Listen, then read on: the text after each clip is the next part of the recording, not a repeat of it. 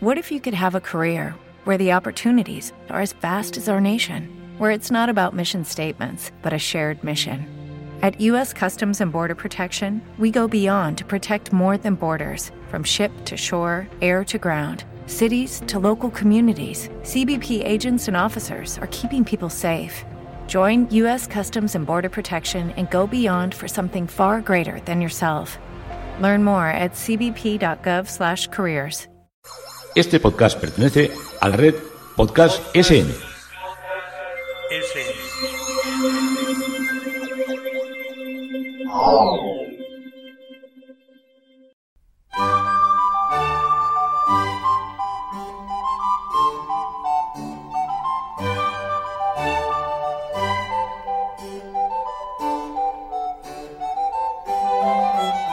A continuación os presentamos Musicalia. Un espacio sonoro donde podréis conocer, sentir y disfrutar de la música clásica.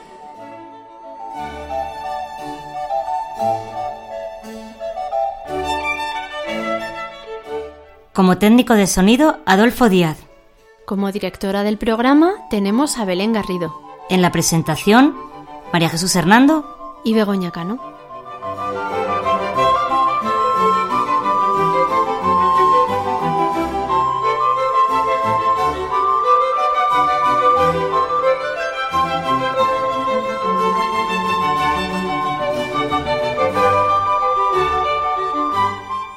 Podéis poneros en contacto con nosotros a través de los siguientes medios. Correo electrónico musicaliaclassic.gmail.com En facebook.com barra Musicalia Classic. y en Twitter arroba musicaliaclassic.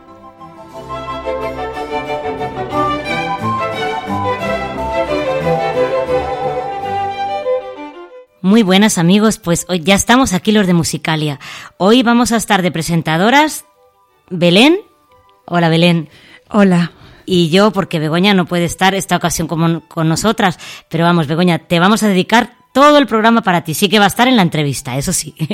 Así que un abrazo muy fuerte, Begoña. Efectivamente, aquí va a estar Begoña presente, por supuesto que sí, y te vamos a echar mucho de menos y te dedicamos todo este programa.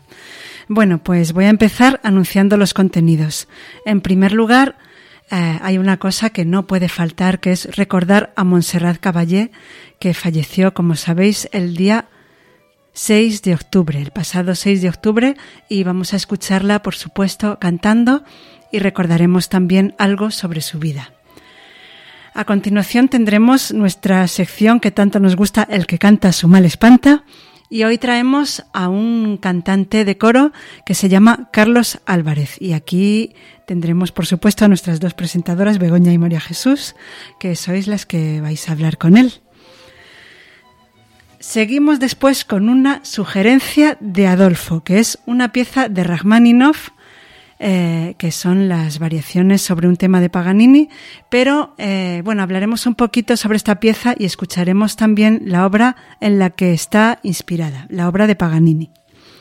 Después llegará nuestra sorpresa y finalmente nuestra sección de cine en la cual hoy escucharemos la banda sonora de la película Las normas de la Casa de la Sidra. Bueno, pues este contenido promete, ¿eh? Promete. Esperamos que a todos os guste. Y comenzamos hoy, naturalmente, recordando a Montserrat Caballé, una de las más grandes sopranos de los últimos tiempos, tanto en España como a nivel internacional. Nació en Barcelona en 1933 y falleció en esta misma ciudad, como hemos comentado, el pasado 6 de octubre. Procedió de una familia humilde que vivió con grandes problemas los años de la posguerra. De hecho, fueron desahuciados de su casa en varias ocasiones.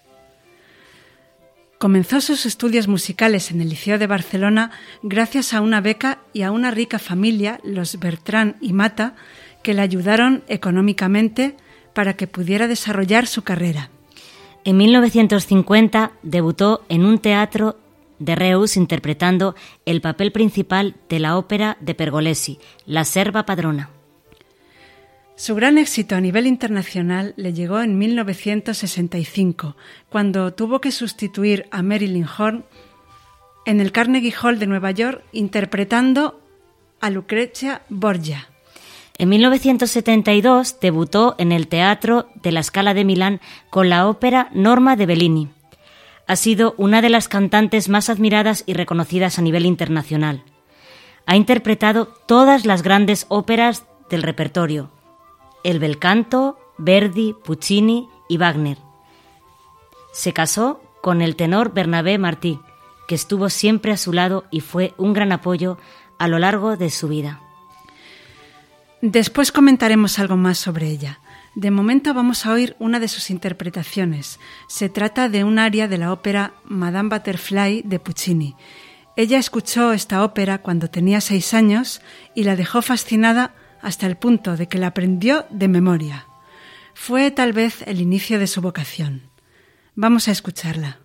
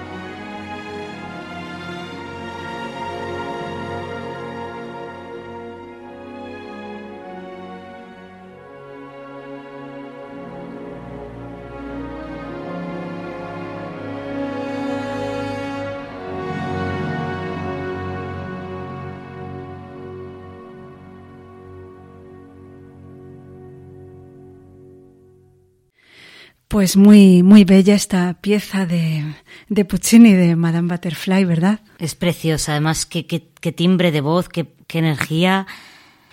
La verdad que, que sí.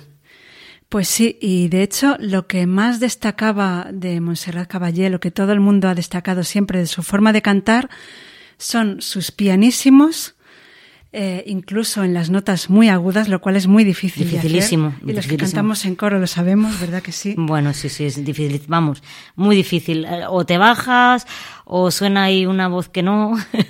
es muy difícil. Pues sí, esto era lo que a ella le, le caracterizaba y también su facilidad para mantener la respiración durante mucho tiempo. Bueno, y esta pieza que hemos escuchado era, como hemos comentado, un aria de Madame Butterfly de Puccini, cuyo título es Un bel di vedremo. Y estaba interpretada por Montserrat Caballé con la Orquesta Sinfónica de Londres y como director Sir Charles Maquerras. Montserrat Caballé, además de grabar gran cantidad de óperas y zarzuelas, ha interpretado otros géneros.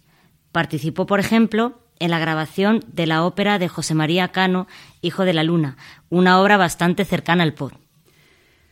Grabó además junto a Freddie Mercury la canción Barcelona, que fue el himno de los Juegos Olímpicos que se celebraron en esta ciudad en 1992.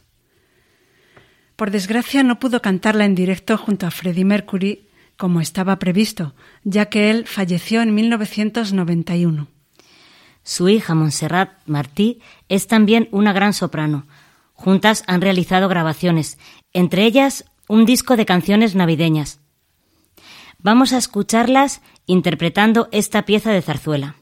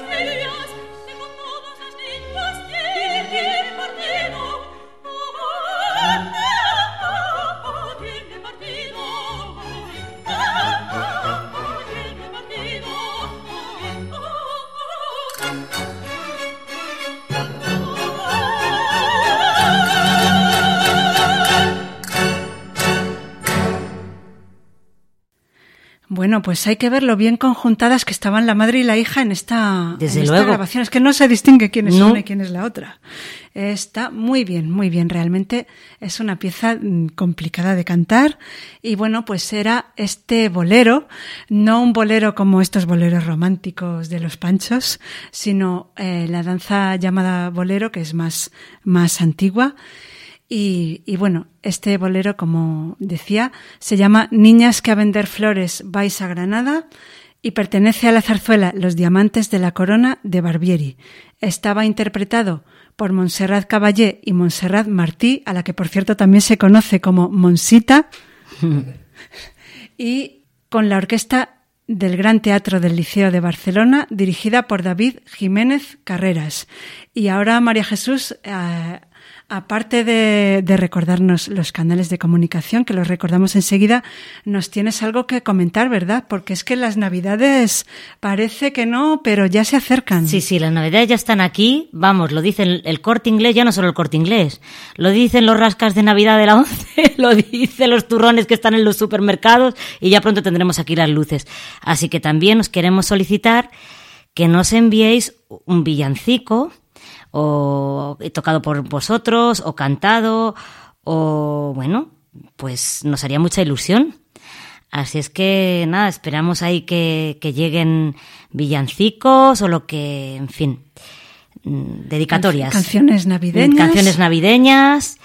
Bueno, o dedicatorias si queréis también saludarnos o, o, algo en lo que os podamos escuchar relacionado. Como nuevo cliente de Western Union, puedes disfrutar de una tarifa de envío de cero dólares en tu primera transferencia internacional de dinero en línea. Envía dinero a los tuyos en casa de manera rápida, fácil y conveniente. Visita westernunion.com o descarga nuestra app hoy mismo y tu primera tarifa de envío corre por nuestra cuenta. Aplican ganancias por cambio de moneda. No disponible para tarjetas de crédito y envíos a Cuba. Servicios proporcionados por Western Union Financial Services Inc. NMLS 906983 o Western Union International Services LLS NMLS 906985. ¿No se merece tu familia lo mejor? Entonces, ¿por qué no los mejores huevos? Ahora, Egglands Best están disponibles en deliciosas opciones. Huevos clásicos, de gallina libre de jaula y orgánicos de Egglands, que ofrecen un sabor más delicioso y fresco de granja que le encantará a tu familia. En comparación con los huevos ordinarios, Egglands Best contiene la mejor nutrición como 6 veces más vitamina D, 10 veces más vitamina E y el doble de omega 3 y B12. Solo Egglands Best. Mejor sabor, mejor nutrición, mejores huevos. Visita egglandsbest.com para más información. Con la Navidad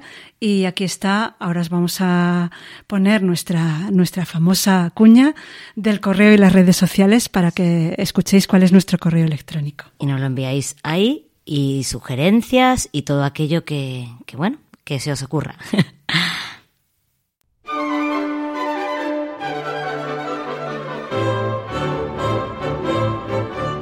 Si quieres contactar con nosotros, puedes utilizar los siguientes canales. Nuestro correo electrónico musicaliaclassic.gmail.com Nuestro Twitter, arroba musicaliaclassic. O nuestro Facebook, facebook.com barra musicaliaclassic.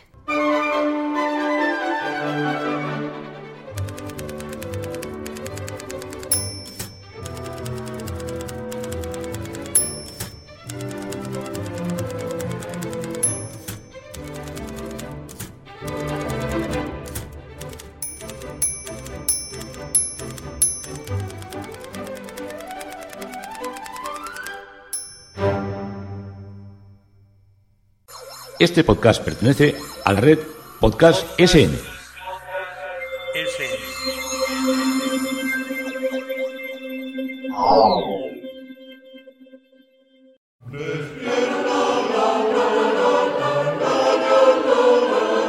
El que canta, su mal espanta.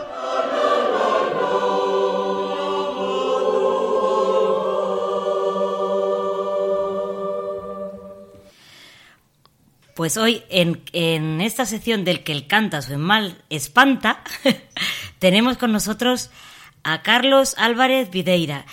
La verdad es que es conocido nuestro, bueno, conmigo ha estado en el coro de la ONCE eh, durante muchos años y yo creía que con Bego también, pero no, ahora me estaba diciendo que no. Justo cuando yo salí entró él, justito.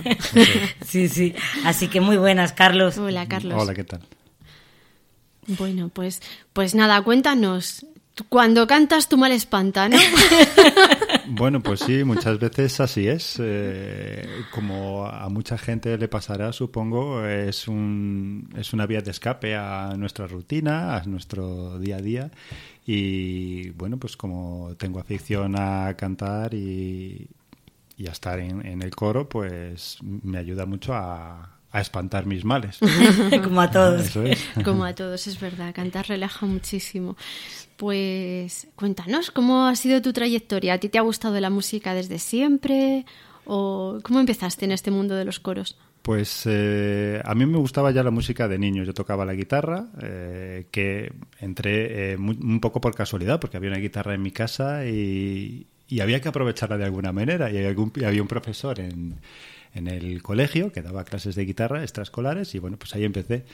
Y, y, bueno, hasta los 15 años eh, que entré en el coro, en el coro de la 11, como bien dices, en el Orfeón Fermín Gurbindo. A los 15 años A los entraste. 15 años, Sí, sí, sí, sí. tenía- Y, y un poco también por casualidad, porque mi padre ya estaba en este coro y pues me animó y, y pues probé, ¿por qué no? Digo, vamos a probar y, y pues, pues pasó el tiempo, me gustó, se, seguía y, y bueno, pues, pues hasta el día de hoy que he cambiado de coro, pero sigo cantando. Y siempre entraste, eh, o sea, siempre has estado con los tenores. Sí, sí, mi voz es de tenor y Sí, no, he, sí, no he cambiado. Y es. además precioso. Además hay que decir que Paulino, su padre, pues era muy conocido nuestro, que estuvimos muy juntos en el colegio y cantaba precioso también, muy bien. Y, y era solista en el coro y luego fue solista en el coro de la once Carlos. ¿A que sí, Carlos? Ah, sí, bueno, efectivamente. Sí, sí. También me tocó asumir eh, la responsabilidad de solista en algunas piezas, que bueno, es una experiencia muy bonita. Sí, pues Paulino hay que decir que, que estaba con, trabajaba en el colegio de la ONCE, en, en la Inmaculada Concepción, bueno, y luego en el, en el CRE, ¿no? Bego? Sí, en el CRE también. Pues este, trabajaba allí y, y, bueno, por eso, por eso también, pues eso, hemos sido, hemos estado ahí juntos. Sí. Y continúa la saga, eso es. Sí, y sí. continúa la saga. De hecho, mis hijos actualmente también cantan en mi coro, o sea que la ficción continúa. Eso es, Bueno, ¿y des- cuántos años estuviste en el coro de la once? Pues exactamente no lo recuerdo. Pues imagínate, desde los 15 hasta hasta los 28 así, que bueno, pues una vez te casas, tienes hijos, eh, Claro. vienen unas responsabilidades importantes y tienes que dejar las aficiones un poco aparte. Y una vez eh, pues tienes ya la familia encarrilada, entré otra vez. Me hicieron un huequecito y, y seguimos y seguí cantando hasta, hasta el día de hoy. Sí. Ya Y te digo, en otro coro, pero... pero ¿En, qué coro estás? Cuéntanos. Actualmente eh, es el coro Filarmonía de Madrid, que lleva unos cuatro o cinco años. Eh, es un coro bastante grande, es, un- es un orfeón en realidad. Eh, es diferente al, al Fermín Gurbindo, porque el Fermín Gurbindo es un coro de polifonía y este es un coro sinfónico. Es decir, que cantamos eh, normalmente con una orquesta. Y bueno, pues preparamos obras sinfónicas, tipo óperas o zarzuelas, y bueno, es, es algo distinto, eh, pero también muy satisfactorio. sí, muy solemne, ¿verdad? Sí, sí, eh, son, son obras grandes. También hacemos polifonía, pero, pero menos, sí. ¿Y dónde ensayáis con el, eh, con el Filarmonía? Eh, tenemos nuestra sede en el Centro Cultural Eduardo Úrculo, que está en el barrio de La Ventilla, y bueno, pues ensayamos dos veces, a, dos días a la semana. Y bueno, siempre que se pueda, porque a veces eh, necesitamos más ensayos, pues porque bueno, pues hay coros que a veces eh, para preparar ciertas obras se necesitan más ensayos y cambiamos de lugar de ensayo en otros centros culturales eh, o en algún instituto que nos cede su auditorio. Y bueno, pues pues así vamos. Y al ser un coro sinfónico, claro, lógicamente ten- tenéis días de ensayo de coro y días de ensayo de, or- de orquesta, o sea, la orquesta por un lado y el coro por el otro, supongo, ¿no? Y luego tendréis ensayos conjuntos, ¿o Sí, cómo eh, hacéis? Sí, efectivamente. La orquesta es, por un lado, eh, hay que decir que la orquesta es eh, profesional, entonces, bueno, pues eh, digamos que lo preparan de otra manera. Y sí, eh, hasta la última semana no nos juntamos todos para preparar la obra conjunta y bueno, eh, también donde allá donde actuamos, en el teatro, en el auditorio, tenemos que hacer pruebas acústicas para bueno, pues para ver cómo suena realmente. Eso es. ¿Y cuál es tu experiencia cantando con orquesta? O sea, ¿qué, mm, crees, qué, diferencia ves? O... Bueno, pues diferencia... Eh, mi primera impresión fue muy gratificante porque entrar en una sala como es el Auditorio Nacional, por ejemplo, con esa tremenda acústica y escuchar una orquesta sinfónica a tope y cantar con ellos y empastar con su sonido es una experiencia que, te sube la adrenalina. Sí. Entonces, bueno, una vez ya cantas muchas, en muchas ocasiones, pues eh, te vas acostumbrando, pero las primeras veces es impresionante, de verdad. Qué bonito. Sí. Sí, sí. Pues háblanos un poquito de este coro, de tu experiencia o, de, vamos, un poco así de... ¿Sois muchos en el coro? ¿Cuántos? Eh, sí, en la plantilla actualmente creo que somos unos 150 porque... 150 solo en el coro. Solo en el coro, sí, porque el... Bueno, son, es un coro aficionado, entonces eh, pues hay altas y bajas como en todas partes, ¿no? Sí. Y la orquesta, eh, el número no se puede especificar porque depende de la obra, así el director eh, pues incluye más o menos instrumentos, según la necesidad. Y bueno, pues eh, como te he dicho, ensayamos dos días a la semana, un par de horas. Y bueno, mm, ¿Y la, la, gente del coro es más bien así de mediana edad o es más mayor, gente mm, joven? No, eh, en el bueno, el coro lo forman tres partes, eh, un coro infantil, un coro joven y luego la parte del orfeón. Eh, en teoría todos llevamos la, un programa por separado, pero en ciertas obras sí que nos juntamos todos los coros. Entonces, bueno, pues el número sube.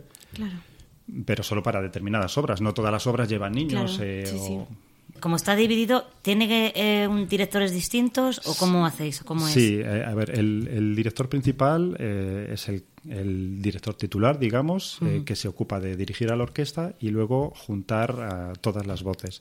Luego en el coro infantil hay una directora también que se ocupa de los niños, otro director para el coro joven y otro director de coro solamente para el orfeón. Entonces, una vez eh, montamos la obra, las obras de coro, llega la última semana y el director titular, el, de la orquesta, es el que nos dirige a todos. Es el que nos dirige a todos, eso es. Y así, bueno, pues monta a su gusto con sus cambios, sus retoques de última hora, pues para que todo quede a su gusto. Claro. Sí, sí, o sea que tiene mucho dinamismo este coro, vamos. Sí, es necesario. Eh, nosotros que lo normal es que montemos una obra cada mes. Entonces, una obra de ciertas dimensiones necesita mucho trabajo. Y claro, pues eh, necesitamos dividirnos, eh, repartir el trabajo. Entonces, bueno, en, el aspecto musical se, reparte así. Luego también tenemos otra parte, digamos, administrativa, ¿no? que se ocupan otras personas. Es decir, tenemos unos jefes de cuerda que organizan a, a los coristas, tenemos una gerente que bueno pues organiza el resto del coro, se ocupa de, de mm, alquilar auditorios o en la secretaría pues se ocupa de la gestión de partituras y bueno pues es, es, un intrincado eh, algo voluminoso que bueno que es necesario para, para organizar a tanta gente. Y para entrar en este coro, ¿qué, exige? ¿Que exigen alguna cosa? Bueno, supongo que te harán una prueba de nivel o cómo... Eh, sí, efectivamente hacen una, una, audición, una pequeña audición para entrar, pero bueno, eh, es un coro aficionado y en toda España los aficionados pues tienen cierto nivel, a no ser que te vayas al Orfeón Donostiarro o el Orfeón Pamplonés, que bueno, pues mm, tienen, ciertos... y bueno, pero aún así, eh, claro, exigimos un cierto nivel básico pues para poder entrar, pero vamos, que, que con un poco de aplicación eh, se supera. Claro, con un poquito luego de estudio en casa y esas cosas. Sí, y luego a la hora a la hora de montar las obras es verdad que porque es que obras tan complejas o tan sí, Eso es, nos pasan las partituras y algún compañero se ofrece también a hacer unos midis para que los podamos estudiar en casa. Sí, es muy importante para los que no sabemos mucha música. Ayuda mucho lo de los midis, ¿eh? Sí, eso es. Entonces, bueno, pues, pues con todo el trabajo de ensayos, midis, partituras, eh, lo vamos sacando. Y nuestro trabajo también en casa, claro, Que a veces sí que, sí que viene muy bien. ¿Y cuál es tu experiencia? O sea, ¿qué diferencia ves, digamos, eh, de cantar con un coro así con orquesta a cantar con un coro a capela? Eh, sí, el... ¿Tú qué diferencia...? Mm, o sea, no sé. Sí, que a lo mejor es muy ceremonioso lo de la orquesta y tal, y es muy bonito, ¿no? Pero ¿lo ves más complicado con orquesta o un coro a capela? Yo lo veo más complicado a capela. Yo también. Porque normalmente se reduce mucho el número de, componentes, entonces el empaste de las voces tiene que ser eh, mejor.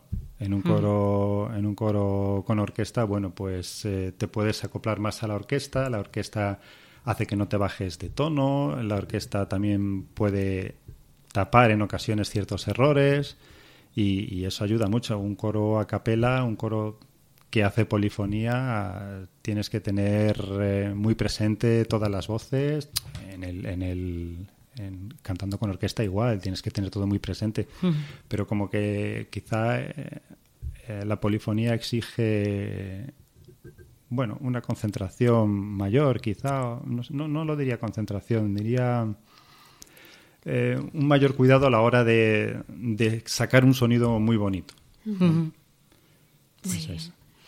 Muy bien, Carlos, pues nada, hemos estado encantadas de que estés con todos nosotros y, muchas gracias por hablarnos de tu experiencia con, los coros, con el mundo de la música.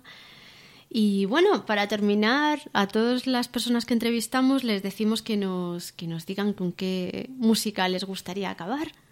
Que... Ah, bueno, pues bueno, muchas gracias por, por esta oportunidad. lo he pasado muy bien.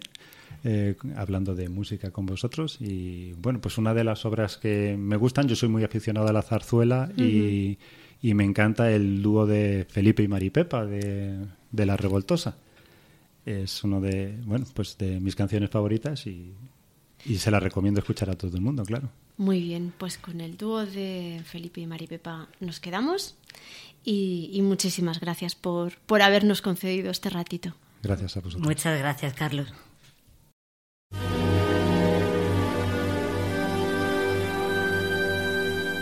¿Por qué de mis ojos los tuyos retiras? ¿Por qué? ¿Por qué me desprecias?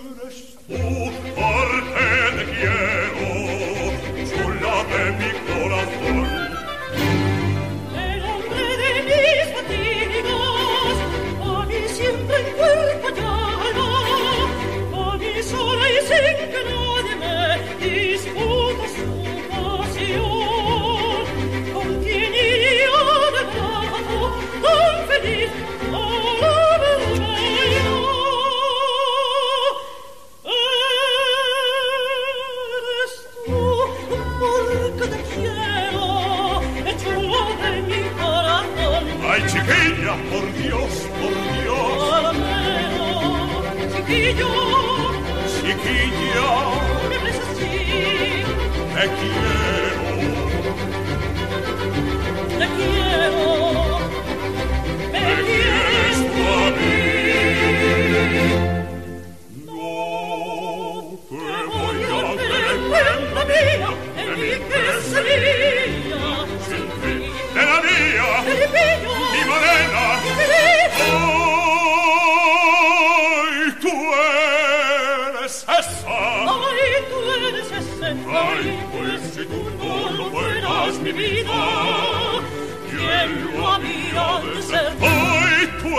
eres. Ay, tú eres ese, ay, pues si tú no lo fueras mi vida, ¿quién lo había de ser? Chiquillo, Chiquilla, no me así, te quiero,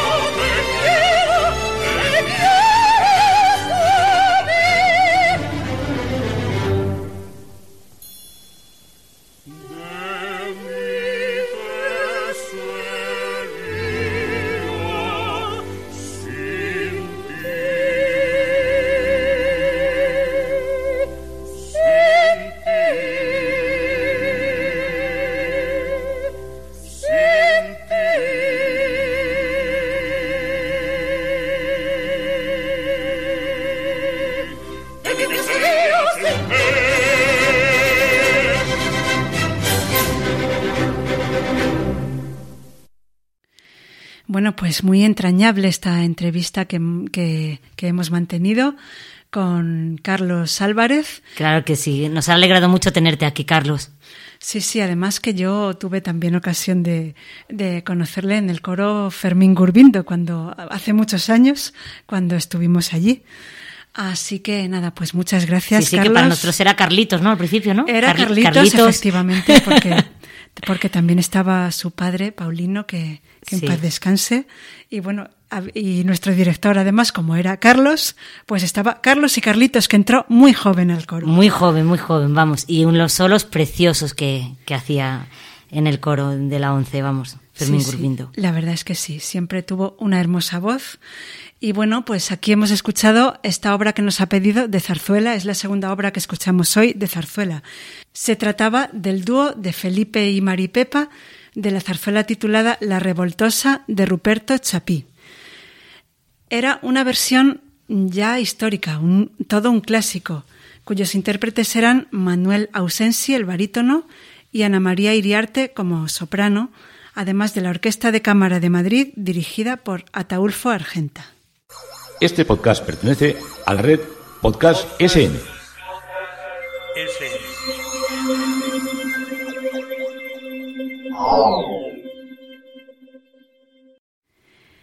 Y ahora, dentro de unos minutos, nos vamos a poner muy, pero que muy románticos. Y vamos a escuchar una obra que nos ha sugerido Adolfo, que después nos contará por qué le gusta esta obra. Se trata de la variación número 18 de la Rapsodia sobre un tema de Paganini de Rachmaninoff. Pero también podría ser interesante conocer la obra en que está inspirada. Para ello tenemos que hablar, en primer lugar, de Paganini. Niccolo Paganini fue un compositor y sobre todo un gran virtuoso del violín que vivió entre 1782 y 1840. Componía obras de gran dificultad técnica y le gustaba fomentar su propia leyenda. Llegó a decir que había adquirido su gran destreza debido a un pacto que hizo con el diablo. Fíjate. Ay, a mí eso me da mucho miedo, ¿eh? Y a mí también. Qué horror. Una de sus obras más conocidas fue El Capricho número 24 para violín. Comienza con un pequeño tema o melodía. Sobre esta melodía, el autor va haciendo variaciones. Esto quiere decir que la va alargando, añadiéndole adornos y haciéndola cada vez más elaborada y compleja, de manera que cada variación se va diferenciando más del tema original. Vamos a comprobarlo escuchando este capricho para violín de Paganini.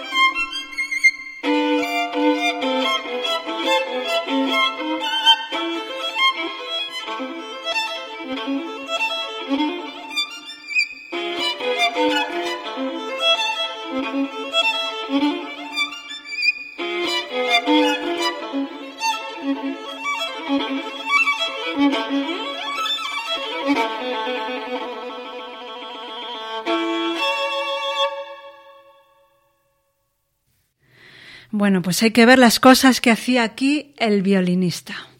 Eh, que claro, es que las obras de Paganini eran tremendas, porque Paganini era mucho Paganini. Hombre, si está pactando con el diablo, imagínate. Pues sí, sí. En fin, que este era el capricho número 24 de Paganini y el violinista, este fiera de violinista que lo interpretaba, era Ara Malikian, al que muchos de vosotros recordaréis también porque además de ser un gran violinista, es un gran comunicador y, por ejemplo, fue quien sustituyó a Fernando Argenta en el programa El Conciertazo. Y como hemos comentado, en esta obra se basó Rasmaninov para componer su Rasodia para piano y orquesta. Diremos, en primer lugar, que el término Rasodia hace alusión a un género musical muy utilizado en el siglo XIX. Frecuentemente está inspirado en temas populares y no tiene esquema fijo. En cuanto a la obra que nos ocupa, esta Rapsodia, Rachmaninoff hace en ella exactamente lo mismo que Paganini. Toma el tema original, interpretado en este caso por la orquesta y por el piano, y sobre este tema va haciendo variaciones, claro, en su propio estilo, no igual que las de Paganini, pero son variaciones en las que cada vez se va alejando más de dicho tema. Vamos a recordar este tema original.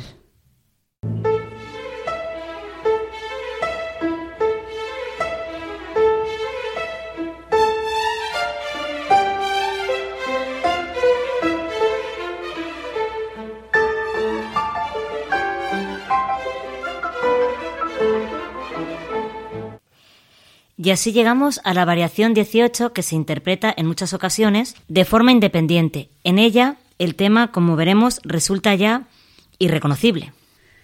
Para ver cómo va evolucionando en este caso la melodía original que acabamos de escuchar, tendríamos que oír la obra completa, pero claro, no tenemos tiempo para ello, pues dura más de 20 minutos. Así que vamos a disfrutar de esta pieza, una de las más conocidas del compositor ruso Sergei Radmaninov, el más romántico de los compositores del siglo XX, que vivió entre 1873 y 1943.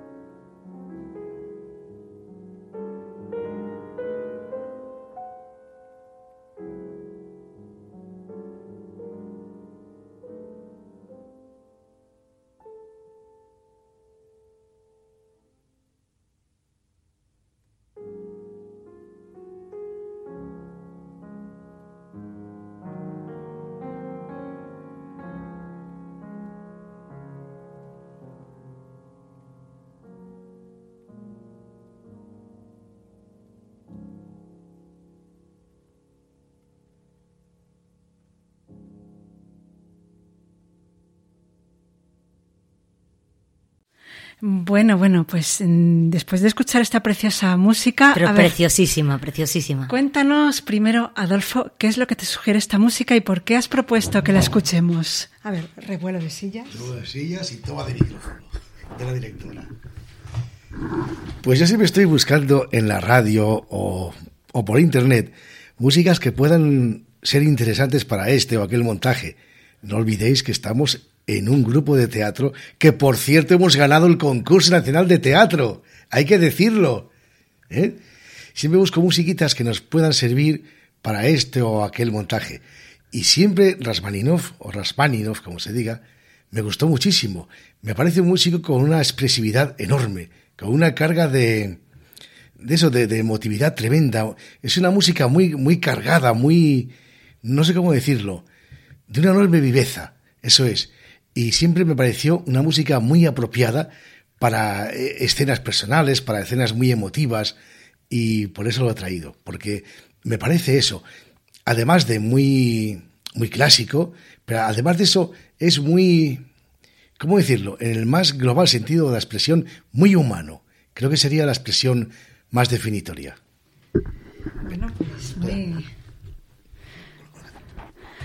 Pues muy, muy bonito lo que nos dices, Adolfo. Y, y a ti, María Jesús, ¿qué, ¿qué es lo que te inspira esta música? Pues a mí esta música, la verdad que yo también soy un poco teatrera en esto, pero me inspira, es que yo la escucho y yo veo que, que, que no sé, que, que puede ser como para una película, como una película, como un drama, pero que en el que, en el que finalmente cuando llega la parte esta preciosa donde se despliega la orquesta, en el que todo se resuelve, los niños corriendo, abrazándose, finalmente la pareja todo se ha resuelto, no sé, es que me imagino a los niños gritando, papá, ahí todos abrazándose, precioso, vamos, yo es que se me pone la carne de gallina, me encanta, me encanta. Bueno, bueno, pues yo encuentro también que esta música tiene...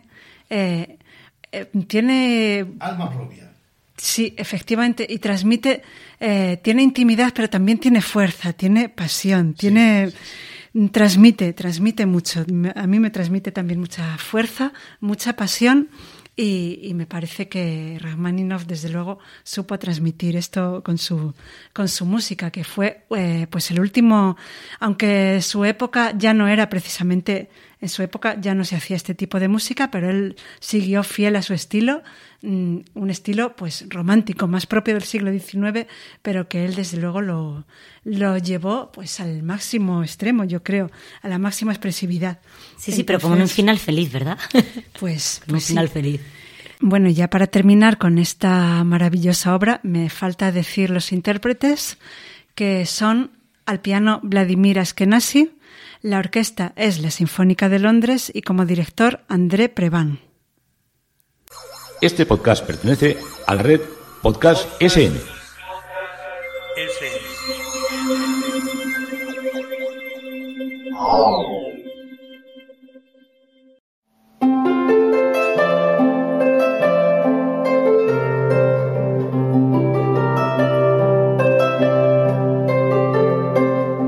La sorpresa musical.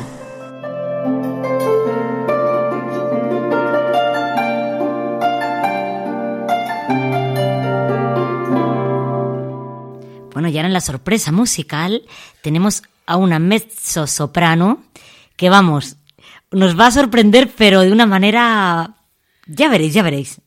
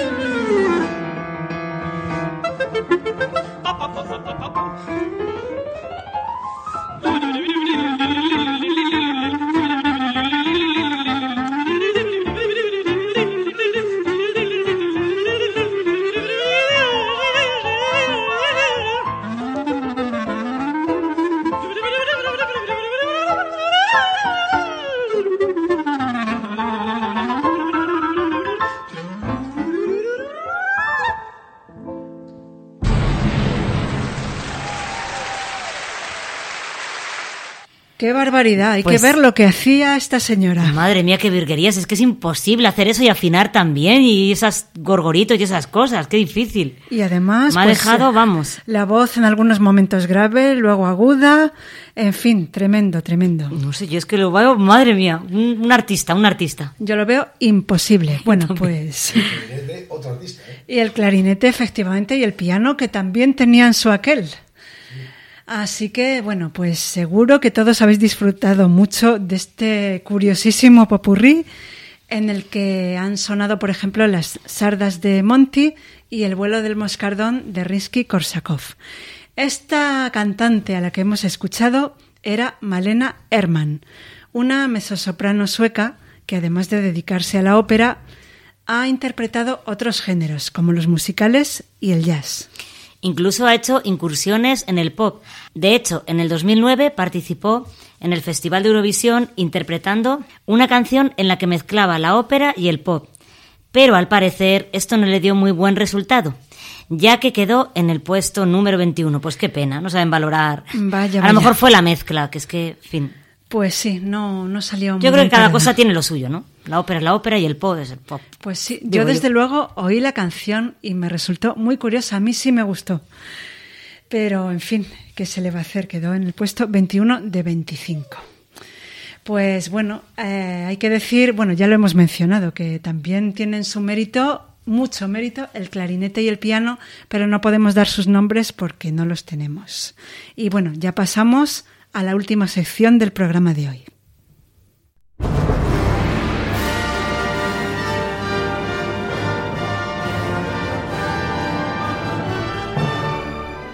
Música y cine.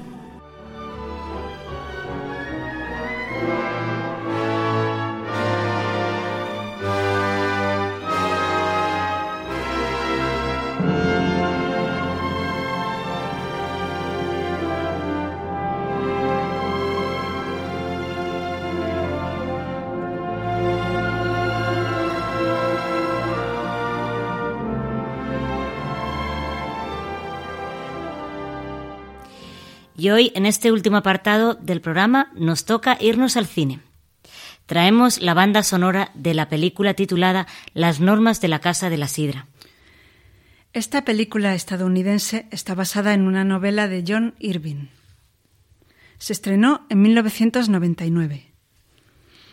Su director es Lance Armstrong. Los actores principales son Toby Maguire, Charlize Theron y Michael Caine. En cuanto a su argumento, Homer Wells ha sido educado en un orfanato. Al llegar a la adolescencia, el director del centro pretende enseñarle todo cuanto sabe para que se quede allí y pueda sustituirlo en el futuro, pero él desea abandonar el lugar y conocer mundo. Además, no está de acuerdo con el hecho de que en ocasiones se practiquen abortos. Al salir del orfanato tendrá ocasión de enamorarse y sus convicciones se verán sometidas a una dura prueba. En cuanto a la música de esta película, su autora es Rachel Borman. Vamos a escuchar el tema central.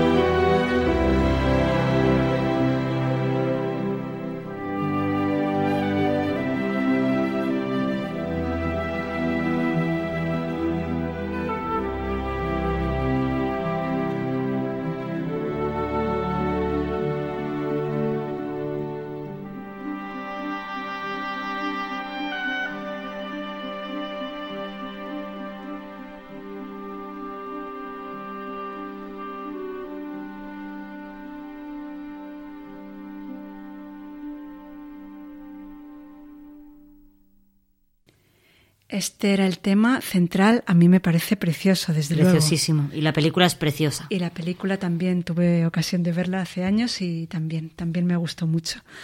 Pues este tema de la banda sonora de las normas de la Casa de la Sidra tenía como autora a Rachel Portman. Y antes de despedirnos, como siempre, os recordamos nuestros canales de comunicación y recordaros que nos podéis ir enviando villancicos, eh, una aportación navideña, ya sea con un instrumento, con vuestra voz. Bueno, pues ahí esperamos que nos llenéis el correo de villancicos. Bueno, eso sí, tenemos que daros un plazo, que antes se nos ha olvidado decirlo.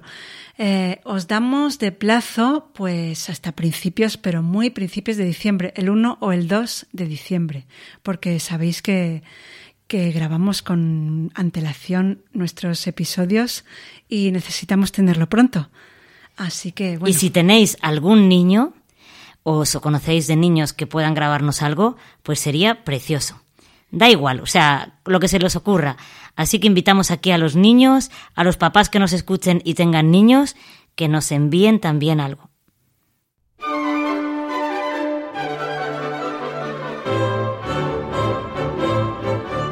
Si quieres contactar con nosotros, puedes utilizar los siguientes canales. Nuestro correo electrónico musicaliaclassic.gmail.com Nuestro Twitter, arroba musicaliaclassic. o nuestro Facebook facebook.com barra Musicalia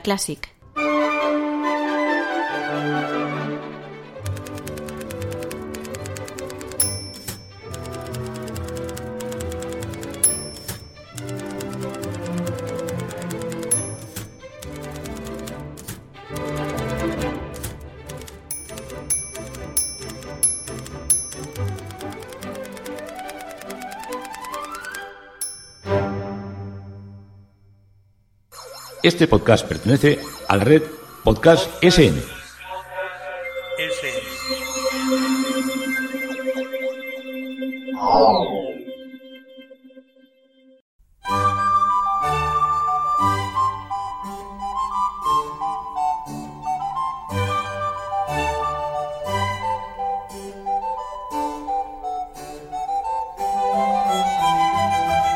Bueno, pues esperamos que os haya gustado este programa, amigos oyentes. Te hemos echado mucho de menos, Begoña, así que te queremos aquí con nosotras en el próximo programa, que seguro que sí. Y bueno, un abrazo muy fuerte para todos, para ti también, Begoña, y bueno, que seáis muy felices.